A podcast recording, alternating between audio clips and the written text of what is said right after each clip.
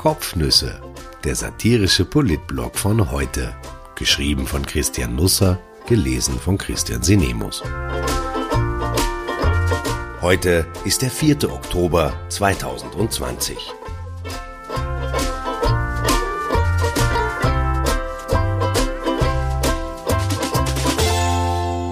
Alles bleibt anders gleich. Auf Zeitreise mit der FPÖ und andere Ausflüge ins Nirgendwo. Jetzt ist also wieder Klopapier und Nudeln. Man hört aus einzelnen Supermärkten in Wien, dass wieder gehamstert wird. Die einschlägigen Regale waren Samstag leer oder nur mehr halb voll. Ich darf daran erinnern, dass ein einzelnes, halbleeres Regal dieses Land nach Meinung vieler gefährlich in die Nähe einer Hungersnot rückt, selbst wenn es sich bei den fehlenden Objekten um Klopapier handelt, das sich nur bedingt zum Essen eignet. Kochrezepte mit Papier als Zutat sind selten. Avocados allerdings passen nach gängiger Meinung zu allem. Sie verleihen jedem Gericht eine nussige Note. Ich bin freilich erstaunt, dass die gehorteten Waren aus dem Frühjahr schon verbraucht sind. Man kann natürlich zweimal am Tag Nudeln essen, sie sollen auch sehr gut zu Kaffee sein. Die Kärntner tunken sie sogar ein, einfach weil sie alles eintunken, was sie in die Hände bekommen. Aber beim Klogang gibt es ja gewisse Limits, wenn man nicht künstlich nachhilft. So schlimm ist dieses Homeoffice jetzt auch wieder nicht, dass man einen Gutteil der Zeit am Häusel verbringen muss, nur um Vorräte abzuarbeiten. Toilettenpapier eignet sich zudem nur bedingt für einen alternativen Einsatz, etwa als Zeichenpapier, Notizblock oder zum Abtrocknen. Also, wo ist es hin? Gestern erreichte der offenkundige Notstand schließlich sogar die Spitzenpolitik. Kaufst Klopapier du wieder gern, ist der Lockdown nicht mehr fern, reimte Neos-Bundeschefin Beate Meindl-Reisinger auf Twitter. Es macht schon was mit uns, dieses Corona. Die Hamsterei hat weniger die Ursache in der mitunter batscherten Kommunikation der Koalition. Seit etwa zwei Wochen kursiert, zumindest in Wien, weiter hinaus komme ich derzeit nicht, das Gerücht eines zweiten Lockdowns, den die Regierung vorbereiten würde. Nun ist strittig, ob es überhaupt einen ersten Lockdown gab. Jedenfalls wurde das Gerücht dem Umfeld von Werner Kogler zugeordnet, was es quasi amtlich machte. Ende Oktober sollen für zehn Tage die Rollbalken runtergehen. Als mir jemand vorige Woche von dem Plan erzählte, hielt ich ihn für so grob unlogisch, wie ich das heute noch tue. Leider nimmt das Leben aber recht wenig Rücksicht auf mich und meine Empfindungen, also verbreitete sich die Geschichte weiter wie der süße Brei, diesmal eventuell unter Beimengung von Nudeln.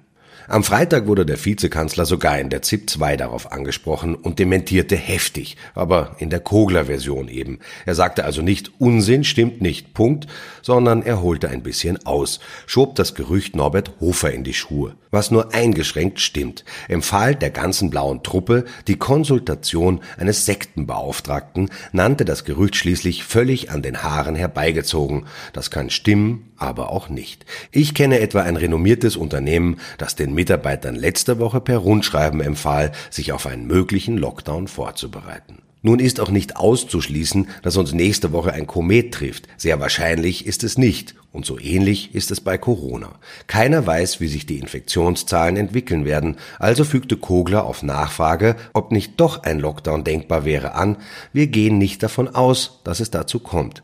Wir gehen nicht davon aus, ist nicht, das schließe ich mit hundertprozentiger Sicherheit aus. Der eine oder andere hörte das, machte sich einen Reim daraus, vielleicht war er sogar stimmiger als der von Beate Meindl-Reisinger und griff bei Nudeln und Klopapier beherzt zu. So einfach ist das manchmal. Die Amerikaner haben derzeit einen anderen Gesprächsstoff. Ihr Präsident wurde am Freitag ins Spital geflogen. Donald Trump hat Corona-Symptome.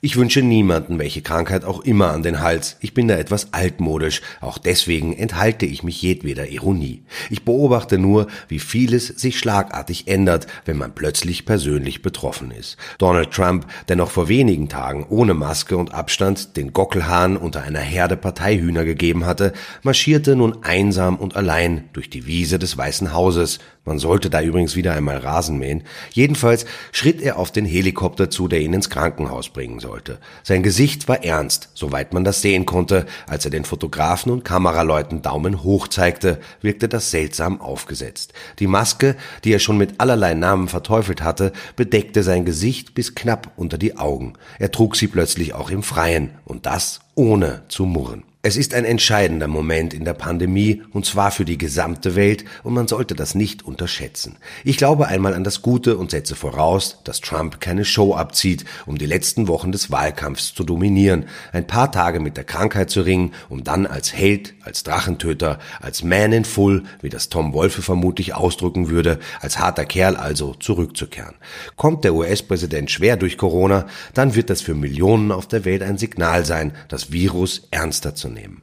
Hat er einen milden Verlauf, wird es für die Warner schwierig mit ihren Argumenten. Sie treten gegen einen Zeitzeugen an, der auf Twitter knapp 88 Millionen Follower hat, auf Instagram 22 Millionen Abonnenten, auf Facebook 31 Millionen, einen digitalen Weltpräsidenten also. Trump soll übrigens Mittwoch früh positiv getestet worden sein, einen Tag vor der TV-Debatte, enthüllte nun der Epidemiologe Eric Feigl-Ding. Wenn das stimmt, fuhr er in vollem Bewusstsein zu einer Spendenveranstaltung in New Jersey, auf der 50 Teilnehmer auf ihn warteten, die jeweils 250.000 Dollar für seinen Wahlkampf gespendet hatten. Sich mit einer Viertelmillion in den Club der Corona-Positiven einzukaufen, es gibt bessere Geschäfte, meine ich. Mittlerweile wurden 25 Personen aus dem Trump-Umfeld positiv getestet. Alle, die an der TV-Debatte mit Joe Biden beteiligt waren, sollen in Quarantäne. Wie es Trump tatsächlich geht? Die Informationen dazu sind widersprüchlich. Gestern zitierten US-Medien eine anonyme Quelle aus dem Weißen Haus, die von einem schweren Krankheitsverlauf sprach. Die nächsten 24 Stunden sind entscheidend, die nächsten 48 Stunden kritisch. Wir sind noch auf keinem klaren Weg zu einer vollständigen Genesung, hieß es. Später folgte das offizielle Dementi. Dem Präsidenten geht es gut, sagte Stabschef Mark Meadows. Er wurde allerdings dann auch als jene Quelle geoutet, die davor anonym eben von jenem schweren Krankheitsverlauf gesprochen hatte. Trump twitterte, alles in Ordnung, aber war er das selbst? Sean Conley, Chef des Ärzteteams im Militärkrankenhaus Walter Reed in Bethesda nördlich von Washington, wich bei einer Pressekonferenz mehrfach der Frage aus, ob Trump künstlich beatmet werde. Die New York Times hatte online darüber berichtet. Ich war im Internet auch nicht untätig. Ich stöberte nämlich im Archiv. Es gibt TV-Konfrontationen, die brennen sich ins Gedächtnis ein, über die redet man vermutlich auch noch in ein paar Jahren. Eine davon fand am Freitag auf ORF 3 statt. Dominik Nepp traf auf Heinz-Christian Strache. Es war das erste Duell der beiden im Fernsehen seit der Ibiza-Trennung und auf vielen Ebenen sehenswert. Eine Auseinandersetzung, die erstaunte, für die Wienwahl relevant war, gleichzeitig aber so aberwitzig sinnlos, weil sie sich rein auf der persönlichen Ebene abspielte. Inhaltlich passt zwischen die beiden kein Blatt Papier. Der eine könnte mit dem Programm des jeweils anderen antreten, keiner würde es merken. Dominik Strache und Heinz-Christian Nepp, siamesische Politzwillinge, knapp nach der Geburt getrennt. Irgendwann in der Mitte des Hauens und Stechens schaute Strache von seinem Pult auf. Er wirkte irritiert und entgeistert. Er trug diese neuen Hornbrillen, die ihn um ein paar Jahre älter machen und ihn aussehen lassen wie einen Bücheronkel, der Kindern beim Libro oder beim Talier die Lektüre von Hachi Brachis Luftballon empfiehlt.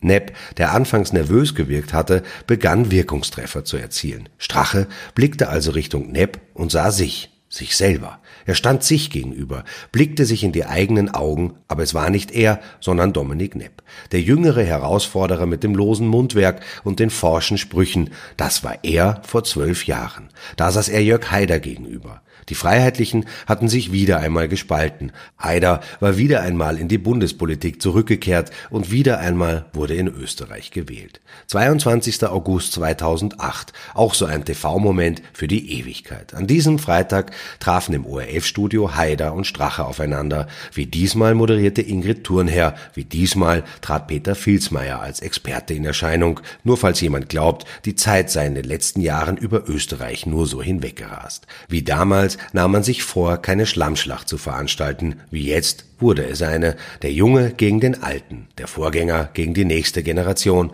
Strache hatte 2008 eine Aktentasche neben dem Sessel stehen. Gegen Ende bückte er sich, holte eine windschiefe Miniaturwirbelsäule heraus und feixte, das ist Ihr Rückgrat, Herr Haider. Der Tafelrechte wurde mit seinen eigenen Waffen geschlagen. Es ist verblüffend, wie sich alles gleicht. Sicher, modisch hat sich einiges getan seither. Haiders Krawattenknopf war groß wie eine Semmelknödel, die hellbraunen Stifletten, wie er sie trug, waren Gottlob nur eine Zeiterscheinung. Waren sie doch, oder? Aber inhaltlich erlebten wir den vergangenen Freitag und den Freitag vor zwölf Jahren wie eine Blaupause des einen vom anderen. Damals hatte Haider eine Brille, jetzt trägt Strache eine. Damals erklärte Strache, das BZÖ werde nach der Wahl bedeutungslos sein. Jetzt sagt Nepp, Strache zu wählen wäre eine verlorene Stimme. Damals warf Strache Haider vor, er habe die Österreicher enttäuscht, Anhänger und Land verraten und verkauft. Freitag sagte Nepp, du hast viele Menschen enttäuscht, Parteifreunde und Gefolgschaften. Damals bestanden beide darauf, das Original zu sein. Jetzt sagt Nepp, es gibt nur ein politisches Original und das ist die FPÖ. Damals warfen beide dem jeweils anderen vor, eine Kopiermaschine zu sein, abgekupfert seien alle Ideen, Vorschläge. Jetzt wiederholen Strache und Nepp das Spiel. Sie sehen Politik immer nur aus der selbstverliebten Brille ihres Narzissmus, sagte Strache damals zu Haider. Sie glauben, dass immer alles mit ihrer Person zusammenhängt. Nun, zwölf Jahre später, wirft Nepp genau das Strache vor. Immer nur ich, ich, ich, ich, ich. Ich bin der Größte, ich bin der Beste, ich bin der Schönste. Ich empfehle dir einmal ein bisschen Bescheidenheit. Wie damals stritt man über Überläufer, die nicht überliefen, oder doch. Wenn du so eine Strahlkraft gehabt hättest, dann wären viel mehr Menschen mit dir mitgegangen, sagte Nepp jetzt. Es ging bis ins Detail. Strache forderte 2008 einen Gratis-Kindergarten, den dann das Rote Wien 2009 einführte, allerdings nur für österreichische Kinder. Die ausländischen sollten zu einem Deutschkurs verpflichtet werden. Nepp will jetzt eine Deutschpflicht für den Gemeindebau. Nur beim Du-Wort gibt es Unterschiede. Die beiden Erzfreunde blieben diesmal bei lieber Heinz Christian und lieber Dominik. Damals bestand Strache auf das Sie. Herr Haider, ich pflege mit Ihnen seit 2005 das vertrauliche Du-Wort nicht. Das Duell Haider gegen Strache kann man sich übrigens auf YouTube anschauen. Strache nannte es damals YouTube. Die Videoplattform war neu und er es auch. Bei der Nationalratswahl am 28. September 2008 kam die FPÖ dann auf 17,5 Prozent, das BZÖ auf 10,7. Beide legten im Gleichklang jeweils 6,5 Prozent zu. Nicht einmal zwei Wochen nach dem Wahltag 2008 sollte Haider tödlich verunglücken. Wir müssen über das Augenmaß reden. Bundespräsident Alexander van der Bellen hat das Wort in die Corona-Debatte eingebracht. Es wird uns die nächsten Wochen noch beschäftigen, denke ich. Am Freitag gab es das erste Mal seit März wieder mehr als 1000 Neuinfizierte innerhalb von 24 Stunden. Zumindest konnte man das einer Statistik entnehmen, die vom Gesundheitsministerium stammen dürfte oder auch nicht. In den vergangenen sieben Monaten haben wir es nicht geschafft, die offiziellen Zahlen zu vereinheitlichen, sie stimmig zu machen, sie umschwirren uns den ganzen Tag über, schwanken wie ein Schiff auf hoher See. Manchmal sind es hundert mehr, die sich das Virus eingefangen haben, dann wieder hundert weniger. Tote werden lebendig. Wer ein paar Additionen versucht aus den angebotenen Zahlenwerk zu Neuinfizierten, Infizierten, Hospitalisierten, auf der Intensivstation liegenden und aus den Bundesländerwerten, stellt schnell fest, dass an den meisten Tagen hinten und vorne nichts zusammenpasst. Mit dieser Genauigkeit in den Zutaten könnte man nicht einmal einen Gugelhupf backen. Eine Mutter erzählt mir aus einer Schule in Wien, der Direktor habe den Eltern geschrieben, dass es einen Verdachtsfall in der Klasse gebe, der betreffende Schüler werde umgehend getestet. Das war am vergangenen Dienstag. Wir haben Sonntag. Bis jetzt liegt kein Testergebnis vor. Die Eltern wussten in der Zeit nicht, was tun. Die Kinder daheim lassen, selber arbeiten gehen und das Risiko in Kauf nehmen, andere im Unternehmen anzustecken. Und dann begannen die Kleinen ein bisschen zu husten und zu schnupfen, wie sonst auch im Herbst. Und dann waren überhaupt alle ratlos. Die meisten Kinder gingen weiter in die Schule. Die Lehrer hielten Unterricht querbeet in allen möglichen Klassen. Die Sozialräume und das Klassenzimmer und der Essensraum und die Bibliothek und der EDV-Raum alles war offen für alle. Geturnt wurde Indoor. Es war, als hätte Corona eine Bestellliste aufgegeben und die wurde nun in der Schule abgearbeitet. Auf die Gefahr hin, mich zu wiederholen. Solange wir nicht schnelle Tests schaffen, werden wir das nicht in den Griff bekommen. Schnelle Tests heißt nicht, dass irgendwer flott kommt und ein Stäbchen in den Hals steckt oder eine Gurgelflüssigkeit verabreicht. Schnelle Tests heißt, dass die Ergebnisse rasch vorliegen müssen. Die Definition von rasch ist nicht in fünf Tagen, nicht übermorgen, auch nicht am nächsten nächsten Tag, sondern am selben Tag.